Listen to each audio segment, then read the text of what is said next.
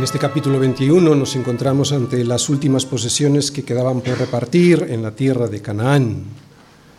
¿Cuáles son las ciudades que el resto de las tribus iban a entregar a la tribu de Leví? La herencia que el Señor tenía preparada para el pueblo de Israel, ya lo hemos visto, ya había sido repartida. Solo quedaban algunos pequeños ajustes para que todo estuviese definitivamente concluido.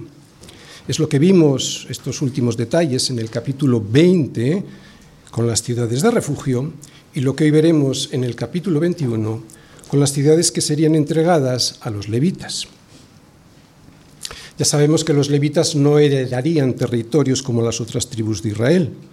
La tribu de Leví había sido elegida y destinada por Dios para el ministerio sacerdotal y para servir en el templo, en el santuario, y por eso mismo tendrían su heredad en Dios mismo. El Señor dijo a Aarón, de la tierra de ellos, o sea, del resto de las tribus, no tendrás heredad, ni entre ellos tendrás parte. Yo soy tu parte y tu heredad en medio de los hijos de Israel. Así pues, la verdadera heredad de Leví, aunque el Señor mandó por medio de Moisés que se les dieran ciudades donde habitar, no eran estas y sus ejidos, los ejidos, o sea, esos campos y praderas que la rodeaban, su heredad sería su especial relación y el especial cuidado que Dios tendría con ellos y los sacrificios y las ofrendas que el pueblo de Israel le entregaría al Señor a través de los levitas y que servirían para su sostenimiento, para el sostenimiento de esta tribu. Bien, veamos pues todos lo que nos dice hoy Josué 21, versículos del 1 al 42, sobre el reparto a esta tribu. Vamos todos allí. Los jefes de los padres de los levitas vinieron al sacerdote Eleazar, a Josué, hijo de Num, y a los cabezas de los padres de las tribus de los hijos de Israel. Y les hablaron en Silo, en la tierra de Canaán, diciendo, Yahvé mandó por medio de Moisés que nos fuesen dadas ciudades donde habitar con sus ejidos para nuestros ganados. Entonces los hijos de Israel dieron de su propia herencia a los levitas, conforme al mandato de Yahvé, estas ciudades con sus ejidos. Y la suerte cayó sobre las familias de los coatitas y los hijos de Aarón, el sacerdote, que eran de los levitas, obtuvieron por suerte de la tribu de Judá, de la tribu de Simeón y de la tribu de Benjamín, trece ciudades. Y los otros hijos de Coat obtuvieron por suerte diez ciudades de las familias de la tribu de Efraín, de la tribu de Dan y de la media tribu de Manasés. Los hijos de Gersón obtuvieron por suerte de las familias de la tribu de Isaacar, de la tribu de Aser, de la tribu de Neftalí y de la media tribu de Manasés en Basán, trece ciudades.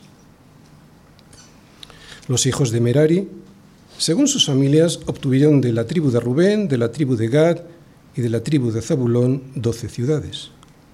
Dieron pues los hijos de Israel a los levitas estas ciudades con sus ejidos, por suertes, como habían mandado Yahvé por conducto de Moisés. Bien, a partir de aquí no vamos a leer porque hasta el versículo 40 lo único que hace es nombrar estas ciudades que han sido repartidas y entregadas. Pasamos pues al versículo 41 que dice, y todas las ciudades de los levitas en medio de la posesión de los hijos de Israel fueron 48 ciudades con sus ejidos. Y estas ciudades estaban apartadas la una de la otra, cada cual con sus ejidos alrededor de ella, así fue con todas estas ciudades aprendiendo a depender de Dios. La tribu de Leví como modelo de dependencia, Josué capítulo 21, versículos del 1 al 42. Muy bien. El tema del sermón de hoy es ver y comprender a través de la tribu de Leví cómo pedirle a Dios lo que necesitamos para poder servirle como debe ser servido, o sea, dependiendo de Él en todo y para darle la gloria a Él. Y este tema lo voy a exponer a través del siguiente esquema. Primera parte. Introducción. ¿Quiénes eran los levitas? Segunda parte. Lo que reclaman y cómo lo hacen. Versículos del 1 al 3. Tercera parte. Lo que necesitan. Versículos también del 1 al 3. Cuarta parte. Un ejemplo para nosotros. Versículos del 1 al 3. Y quinta parte. El llamamiento que tienen. Versículos 41 y 42. Primera parte. Introducción. ¿Quiénes eran los levitas? La tribu de Leví era la más pequeña de entre todas las tribus de Israel. Aún así, y aunque no recibieron territorio, territorio, se le entregaron ciudades donde poder vivir. Concretamente, ya sabemos, 48, de las cuales 6, como vimos en el sermón anterior, estarían destinadas a ser ciudades de refugio, tal como le había dicho el Señor a Moisés. Y de las ciudades que daréis a los levitas, seis ciudades serán de refugio, esto ya lo vimos el domingo pasado, las cuales daréis para que el homicida se refugie allá. Y además de esas daréis 42 ciudades, o sea, en total ellos tenían 48. ¿Quién era Leví y por qué a sus descendientes se les entregaron ciudades para que vivieran en ellas en vez de territorios como al resto para que se asentasen en ellos, los cuidasen, los protegiesen y los defendiesen? Abraham, Isaac y Jacob. De Jacob, el tercero de los patriarcas de Israel, nacieron los doce hijos que dieron origen a lo que conocemos como las doce tribus de Israel. Os voy a poner ahí una imagen para que tengáis y luego cuando veáis el vídeo podéis detenerlo un momentito y ver por orden todos los hijos que nacieron, de quién nacieron, ¿eh? ahí lo podéis ver. Recordáis, porque lo vimos, estuvo casado con Lea y con Raquel. Raquel no le daba hijos, Lea sí. También tuvo hijos con la sierva de Lea y con la sierva de Raquel. Al final sí que pudo tener su hijo eh, eh, José y Benjamín de Raquel. Bueno, ese no es el punto. El punto es que, como veis ahí, hay una hija que se llama Dina. ¿eh? de todos los hijos que tuvo Leví y que tenéis en la imagen que os he puesto ahí, la única hija que se menciona en la Biblia es Dina. Dina fue deshonrada por Siquem, un príncipe hebeo, al acostarse con ella. Este escándalo se intentó arreglar casando a este príncipe con Dina, de la cual en realidad se había enamorado. Así que el padre de Siquem le pidió a Jacob, el padre de Dina, el matrimonio de ésta con su hijo y Jacob accedió. Así que parecía que todo se había encauzado. Pero dos de sus hijos, dos de los hijos de Jacob, Simeón y Leví, maquinaron una venganza para resarcir el honor mancillado de su hermana, así que urdieron un plan pusieron como condición para el matrimonio, para que se celebrara este matrimonio, que ellos y todos los varones de su pueblo se circuncidaran. Estamos hablando de ese pueblo.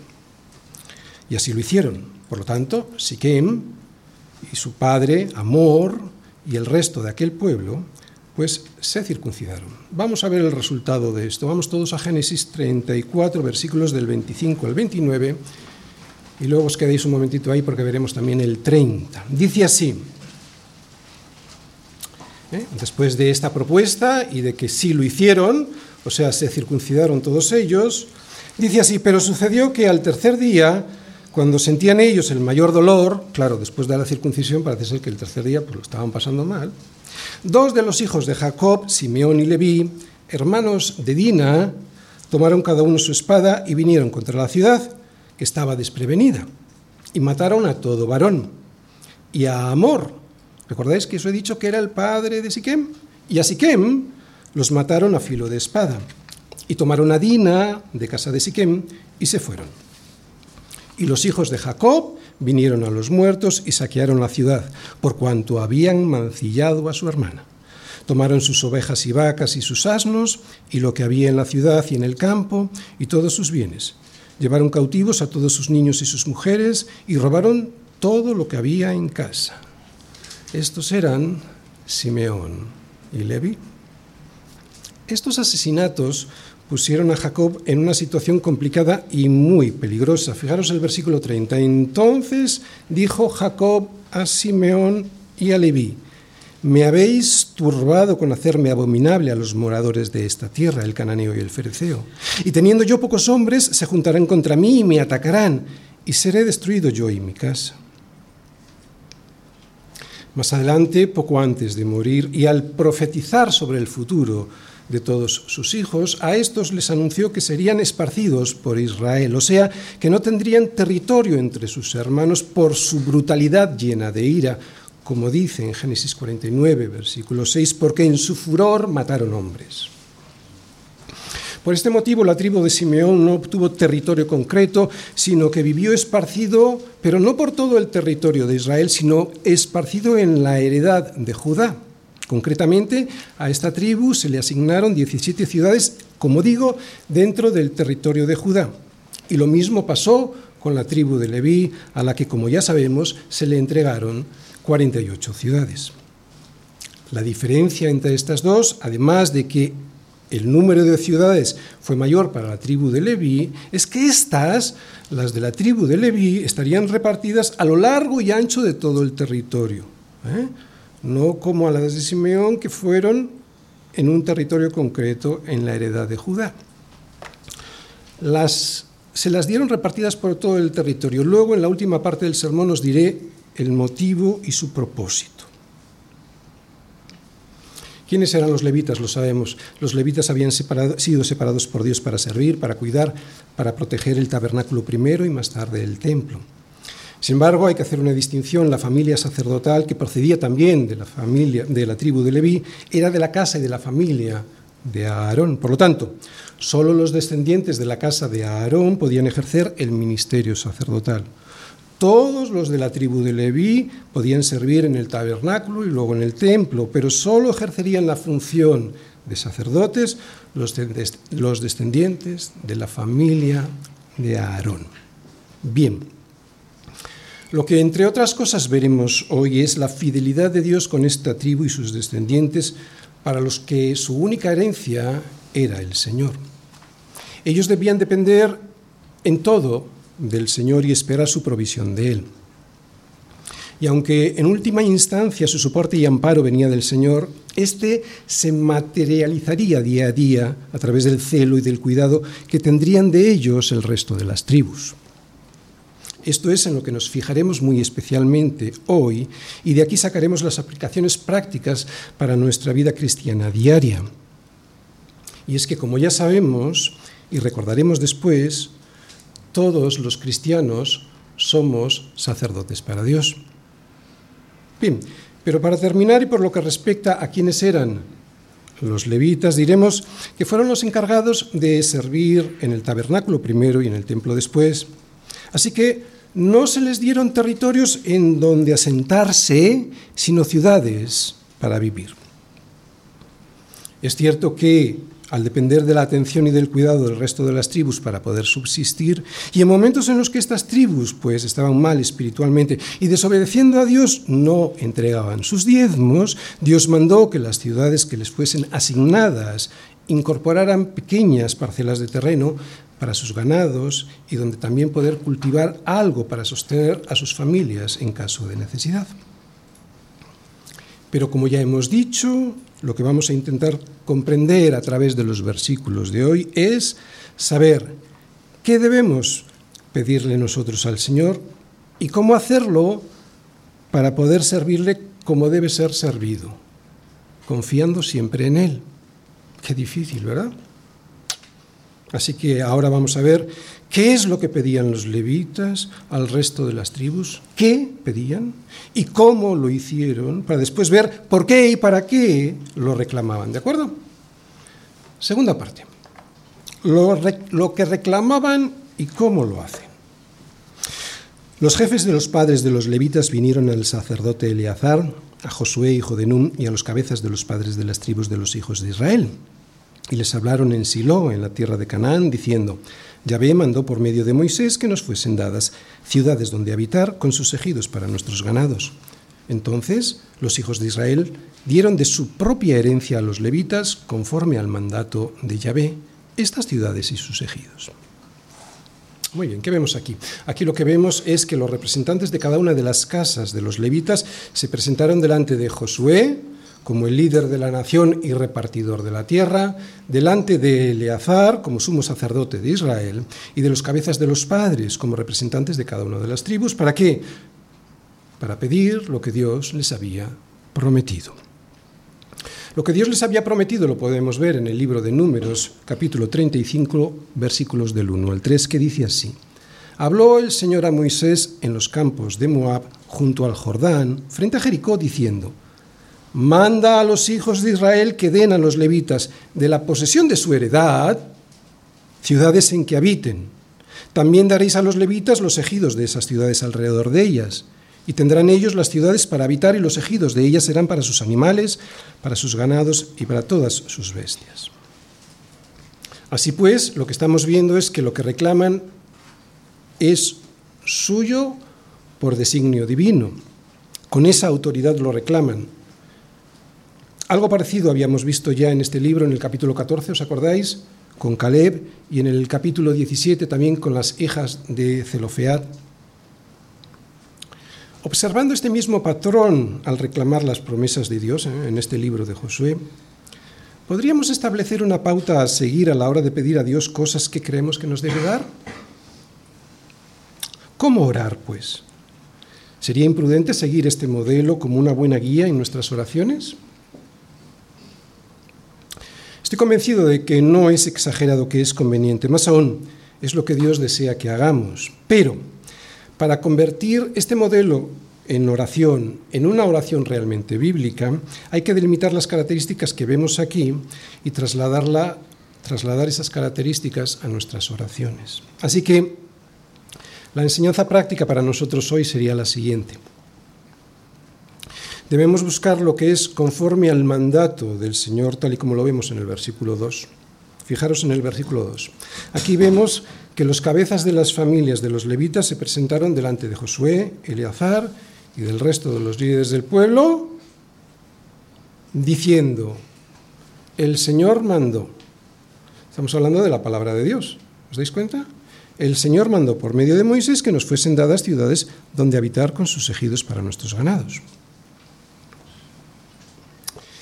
Mis hermanos, tenemos que ser honestos con nosotros mismos y saber que no todo lo que viene en las Escrituras son promesas para nosotros. Que no me puedo apropiar de cualquier cosa que mi corazón anhele, tergiversando lo que Dios dice en su palabra para que eso se adapte a mis deseos. Durante estos últimos capítulos en el libro de Josué hemos estado observando que Dios no les prometió las mismas tierras a todas las tribus.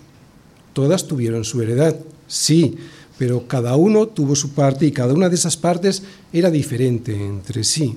Por lo tanto, no deberíamos hacernos trampas en el solitario y pedir en oración lo que Dios no nos ha prometido dar, aunque Dios se lo haya dado a otro y por mucho que nuestras oraciones las adornemos de piedad.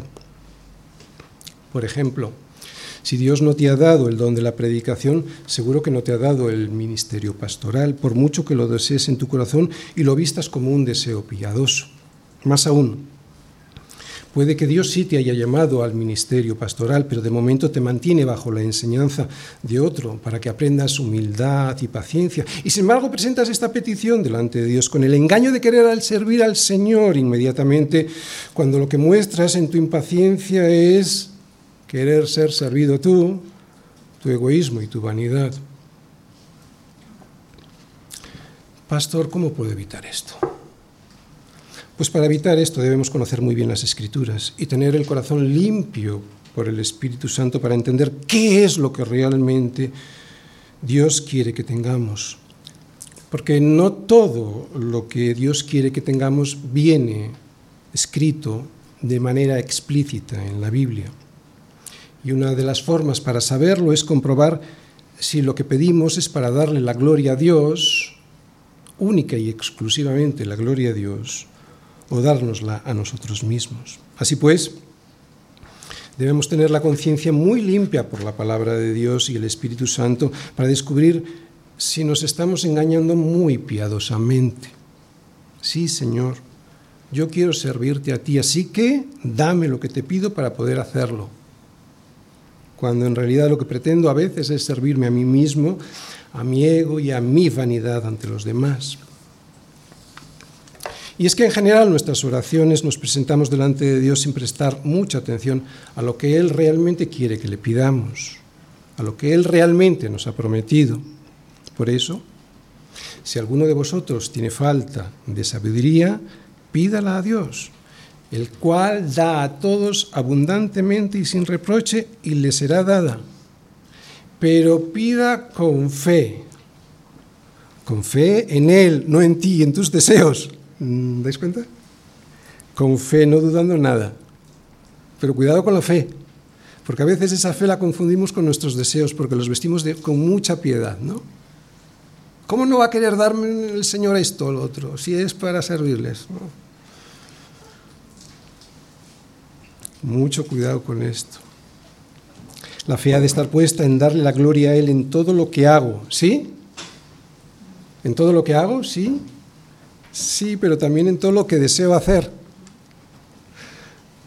Por eso al orar debemos desear la supremacía de Dios y no la nuestra, magnificar la gloria de Dios y no la nuestra, y humillar nuestro orgullo.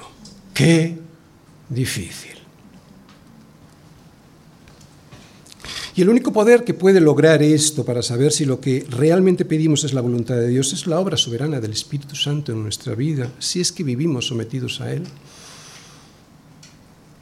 Así que con esta fe con la que los levitas reclaman lo que Dios les había prometido, es con la que debemos pedirle al Señor aquello que sabemos que es la voluntad expresada en las Escrituras, claramente, gracias al poder del Espíritu Santo que se manifiesta en nuestro corazón.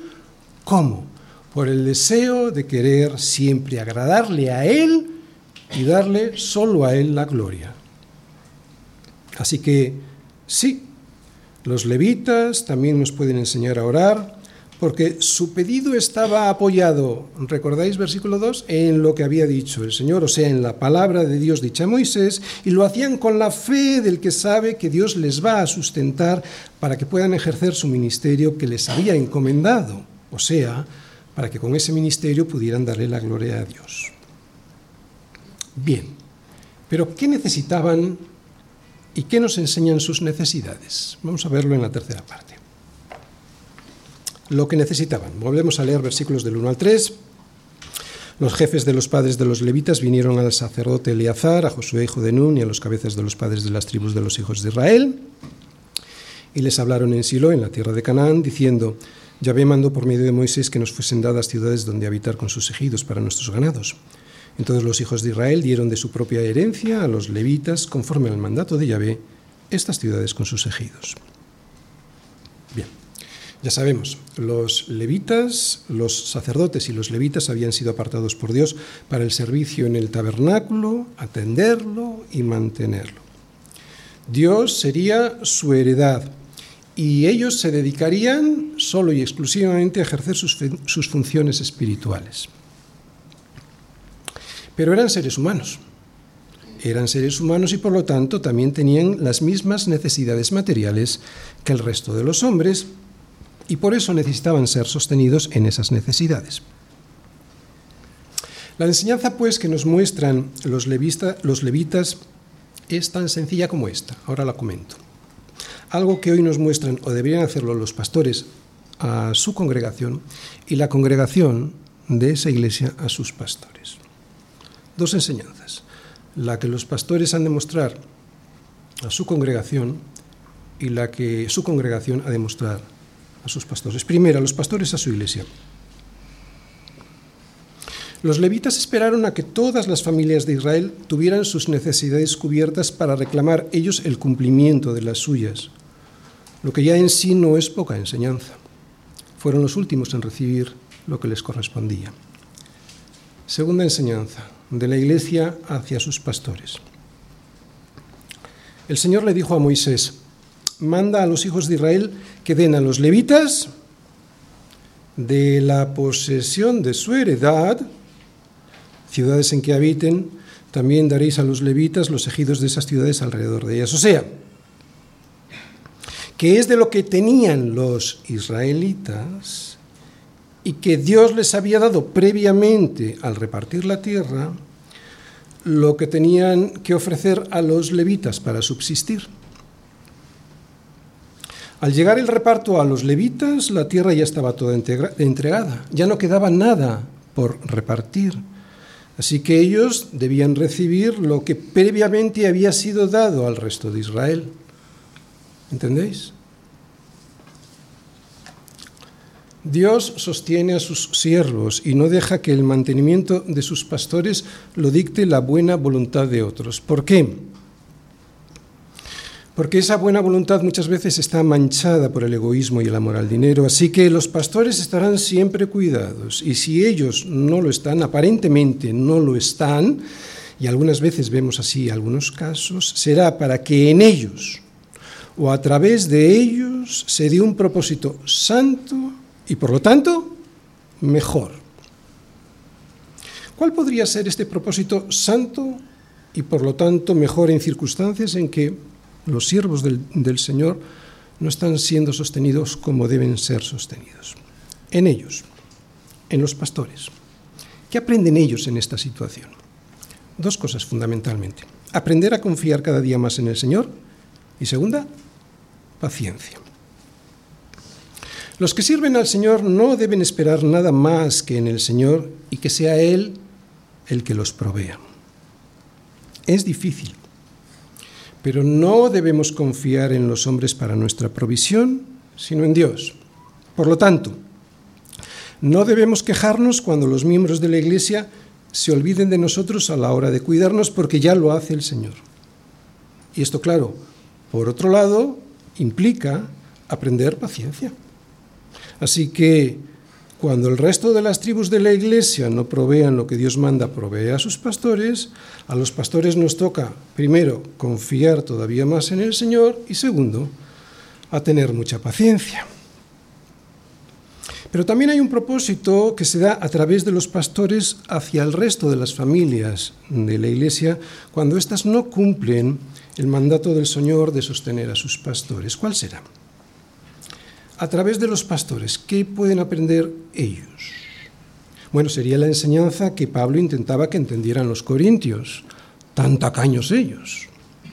¿Acaso no tenemos derecho de comer y beber? ¿Quién fue jamás soldado a sus propias expensas? ¿Quién planta viña y no come de su fruto? ¿O quién apacienta el rebaño y no toma de la leche del rebaño? Si nosotros sembramos entre vosotros lo espiritual, ¿es gran cosa si segaremos de vosotros lo material?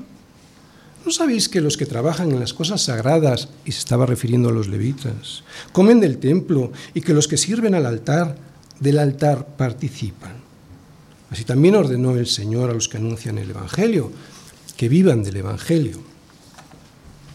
Con esta enseñanza pretende Pablo forzar nuestra voluntad de dar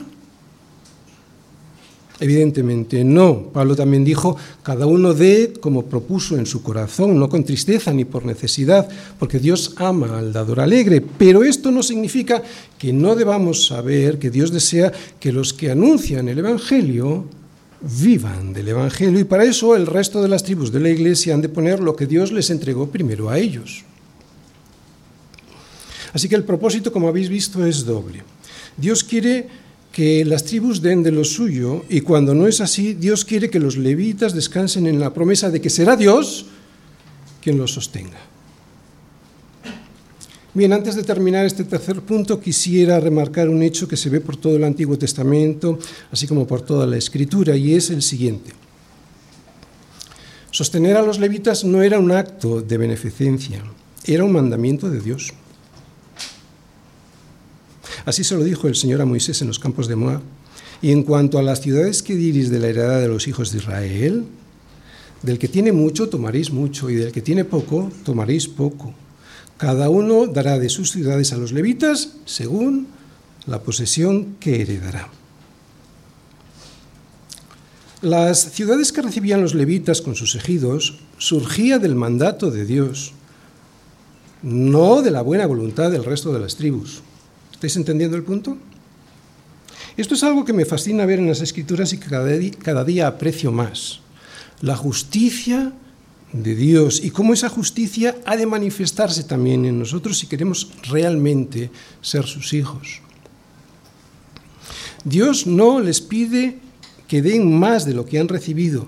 Lo que piden es que den en función de lo que ya heredaron gratuitamente de Dios. Si el que mucho, mucho, si el que poco, poco. Bien. Además, estos versículos son un ejemplo para todos nosotros, no solo para los pastores, porque en la iglesia del Señor todos somos sacerdotes. Vamos a verlo en la cuarta parte, cómo los levitas son un ejemplo para nosotros. Los jefes de los padres de los levitas vinieron al sacerdote Eleazar, a Josué, hijo de Nun, y a los cabezas de los padres de las tribus de los hijos de Israel, y les hablaron en Silo, en la tierra de Canaán, diciendo, Yahvé mandó por medio de Moisés que nos fuesen dadas ciudades donde habitar, con sus ejidos para nuestros ganados.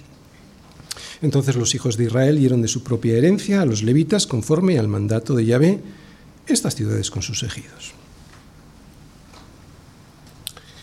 Los sacerdotes del Antiguo Testamento fueron elegidos por Dios. No decidían ellos mismos serlo y fueron escogidos para un propósito, servir a Dios con sus vidas por medio de la ofrenda de sacrificios. Ofrendaban sacrificios en el templo, ¿sí? Bien. Pues es lo mismo que nos pasa a ti y a mí, es lo mismo que nos pasa a nosotros. Tú y yo fuimos elegidos por Dios. No fuimos nosotros los que decidimos seguir a Jesús, sino que fue Él el que nos escogió a nosotros. Como dijo Jesús a sus discípulos, ¿os acordáis? No me elegisteis vosotros a mí, sino que yo os elegí a vosotros. Nadie aquí andaba detrás del Señor cuando el Señor le llamó. Soberanía de Dios en la elección, en la elección para elegir a aquellos que serán sus hijos. Y atención, unos hijos que si lo son, le sirven. vosotros también, como piedras vivas, sed edificados como casa espiritual y sacerdocio, ¿sí? Sacerdocio santo, para ofrecer sacrificios en el templo. No, para ofrecer sacrificios espirituales aceptables a Dios por medio de Jesucristo. ¿Eh? Y si esto es así para nosotros, que lo es, lo dice aquí Pedro, entonces hay algo que nos pueden enseñar estos versículos de Josué sobre la vida que vivimos aquí en esas ciudades con sus ejidos. ¿Por qué? Mirad, los levitas no recibían una herencia donde echar raíces, sino unas ciudades donde simplemente residían para poder servir al Señor al no tener extensiones de tierras donde poder fijar su vista, sino solo ciudades en las que poder vivir, la vida del levita se asemeja mucho a la nuestra. Esas ciudades que estamos leyendo ahí se asemejan mucho a la nuestra, a la vida nuestra. Es el recordatorio de que Dios quiere que seamos en este mundo algo muy especial. Él quiere que seamos peregrinos. Por eso nos da ciudades donde residir, no territorios donde echar raíces. ¿Os dais cuenta? Los peregrinos no tienen una tierra en que confiar ni posesiones. Es la única manera en que toda nuestra confianza pueda estar en el Señor y solo en Él. Pero pastor, esto suena muy deprimente. No, no, lo es. No lo es. Lo que nos muestran estos versículos, al igual que el resto de la Biblia, es cuál es la realidad de nuestra vida. Y es que nuestro futuro no está aquí. Nuestro futuro que ya es presente está con el Señor, eh, con el Señor en un cielo nuevo y en una tierra nueva donde ya no habrá muerte, ni habrá más llanto, ni clamor, ni dolor, porque estas primeras cosas pasarán. Juan en Apocalipsis dice, pasaron, porque lo está viendo desde el futuro. Estos versículos no son de desánimo, son de esperanza. Si tú tienes las primicias del Espíritu Santo, entonces también gemirás dentro de ti esperando la adopción, la redención de tu cuerpo, porque en esperanza fuiste salvo. Vivir pues como vivían los levitas en sus ciudades no nos puede llevar al desánimo, porque Dios no nos ha dado muchas cosas aquí. Todo lo contrario, nos debe llevar a vivir la vida con esperanza, la esperanza del que ha sido salvado de la ira venidera. Te animo pues a que te animes sabiendo que es Dios quien tiene en nuestras manos, en, sus manos nuestra vida. ¿De acuerdo? Y ya se la hemos entregado cuando creímos en Él para que nos resucite en el día postrero. Esta es la voluntad del que me ha enviado, dice el Señor. Que todo aquel que vea al Hijo, y nosotros lo hemos podido ver gracias a la labor del Espíritu Santo en nuestra vida, y cree en Él, tenga vida eterna y yo le resucitaré en el día postrero. Así que sí, la vida que llevaban los levitas en sus ciudades es un ejemplo para nosotros, es un ejemplo que nos debiera generar esperanza porque Dios nos tiene preparada una morada mejor que esta en la que estamos viviendo. Amén. Quinta parte, el llamamiento que tiene, versículos 41 y 42. Y todas las ciudades de los levitas en medio de la posesión de los hijos de Israel fueron 48 ciudades con sus ejidos. Y estas ciudades estaban apartadas la una de la otra, cada cual con sus ejidos alrededor de ella. Así fue con todas estas ciudades. Bien, así como a la tribu de Simeón se le entregaron 17 ciudades, esto ya lo hemos dicho al principio, dentro del territorio de Judá, las ciudades entregadas a la tribu de Leví estaban esparcidas por todo el territorio de Israel. ¿Cuál podría ser el propósito?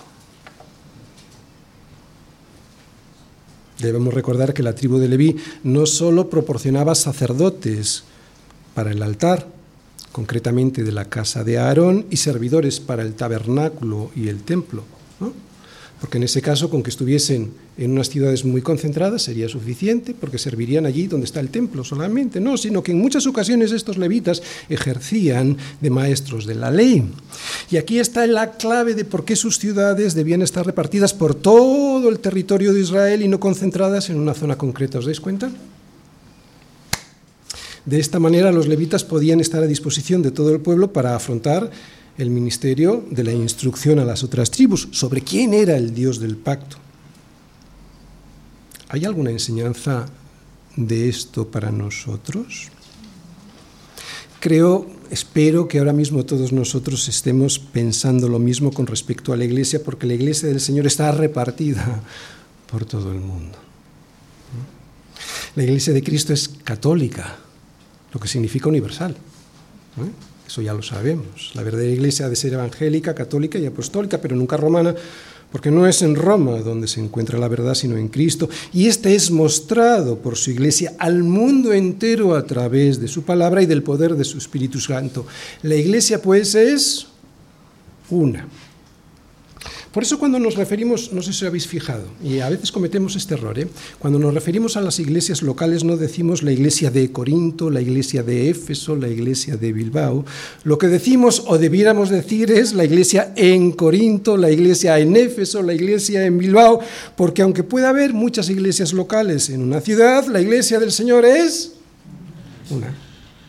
Por eso no decimos la iglesia de, sino la iglesia en, porque es una, o sea, católica, universal. Por eso en estos versículos nosotros podemos intuir como una sombra lo mismo que el Nuevo Testamento nos muestra sobre la necesidad de responder al llamado de Dios, que tenemos todos los levitas para extender el Evangelio por toda la geografía del mundo. ¿Por qué? Lo hemos dicho antes, porque todos somos sacerdotes. La Iglesia es universal porque se extiende a todo el mundo, a todas las naciones, y así lo ha hecho en todas las épocas. Por eso todos nosotros vivimos con nuestra vida puesta en Cristo. Y al igual que los levitas, vivimos en este mundo, sí, pero sin tener nuestra vista puesta en él, en ese mundo. ¿Para qué? Para poder cumplir un propósito mayor que servirnos a nosotros mismos, que es servir al Señor. Como levitas del Nuevo Testamento, valga la expresión, tenemos un llamamiento de Dios al que responder y que no siempre cumplimos anunciar a Cristo, amonestando a todo hombre y enseñando a todo hombre en toda sabiduría, a fin de presentar perfecto en Cristo Jesús a todo hombre. Yo deseo con todo mi corazón haber podido cumplir con mi llamado como levita, valga la expresión de nuevo, enseñándoos desde este púlpito quién es Dios, mostrándoos con mi vida a quién hay que servir y con mi confianza total y absoluta en el Señor, cómo hay que servir. Y deseo para todos vosotros lo mismo, que podáis enseñar a otros quién es Dios, que mostréis con vuestra vida a quién hay que servir y que viváis de tal manera que confiéis absoluta y totalmente en aquel que nos llamó por su gloria y excelencia, que no es otro que el Dios del pacto, el Dios que cumplirá su pacto hasta el final ¿Para qué? Para que los demás vean cómo hay que hacerlo. No se trata solo del levita que está aquí, sino del resto que estáis ahí. Para esto fuimos llamados. Para eso nos ha congregado Dios en su iglesia, distribuida en diferentes lugares, apartadas la una de la otra, para llegar a todo el mundo con el mensaje del Dios del pacto, del Dios del nuevo pacto en Jesucristo. Termino. Creo que la vida de los levitas es como una metáfora de la vida del creyente del Nuevo Testamento, o por lo menos podríamos aprender muchas cosas de ellos. Ellos habían sido llamados por Dios para servir, no lo elegían ellos, soberanía de Dios, pero eran responsables de realizar su llamado con santidad y con, excelencia, o sea, responsabilidad del hombre. Nosotros tampoco elegimos servir al Señor ni seguirle, fue Él quien nos eligió y lo hizo para que llevásemos fruto y nuestro fruto permanezca en todas las naciones. Nos llamó Él soberanía de Dios, pero debemos llevar fruto permaneciendo en Él, porque separados de Él nada podemos hacer, responsabilidad del hombre. Ellos no tenían tierras, solo ciudades en donde vivir. Esto mostraba al resto del pueblo que había algo por encima de este mundo en lo que confiar, que había algo que trascendía a lo meramente físico y se proyectaba hacia el cielo, algo donde lo eterno eclipsaba a lo temporal, y esto es algo que nosotros podemos también mostrar a los demás con nuestra confianza en Cristo. Nosotros tenemos esa misma función que los levitas ayer, como sacerdotes hoy, cuando mostramos a los demás que no confiamos en las cosas de este mundo, sino solo en Cristo eso hace que el resto, ya sea en la iglesia, ya sea fuera de ella, levante los ojos y se fije en el Dios del pacto, aunque solo sea por unos momentos. O por lo menos que se cuestione si su incredulidad es sensata, o si el sistema de valores de este mundo les ha tomado el pelo. Pero para eso debemos vivir de verdad como peregrinos, sin confiar en lo que este mundo nos promete y que es mentira. Es lo que de alguna manera mostraban los levitas, una vida que no se sujetaba a la tierra que no tenían ni a los límites de un territorio que no tenían, por eso podían dedicarse a servir a Dios mostrándolo de una manera práctica al resto del pueblo. Para eso hay que tener fe. Quiero que vayamos al capítulo de Hebreos 11 para ver lo siguiente ejemplos de peregrinos que vivían por fe y no por vista. Hebreos 11, versículos del 9 al 10. Fijaos lo que dice allí con respecto a Abraham. Por la fe habitó como extranjero en la tierra prometida como en tierra ajena, porque esperaba la ciudad que tiene fundamentos, cuyo arquitecto y constructor es Dios. Qué interesante que Abraham esperase una ciudad que no era de este mundo, sino que estaba construida por Dios. Todos los héroes de la fe de Hebreos 11, confesaban que eran extranjeros y peregrinos sobre la tierra, pero anhelaban una, una tierra mejor, ¿no? esto es celestial. Por lo cual, de estos de aquellos que anhelan esa tierra que es celestial, Dios no se avergüenza de llamarse Dios de ellos porque les ha preparado una ciudad que ha construido Él. Así que mis hermanos, ánimo. Y lo que habéis oído de mí ante muchos testigos, esto encargad a hombres fieles que sean idóneos para enseñar también a otros. Amén.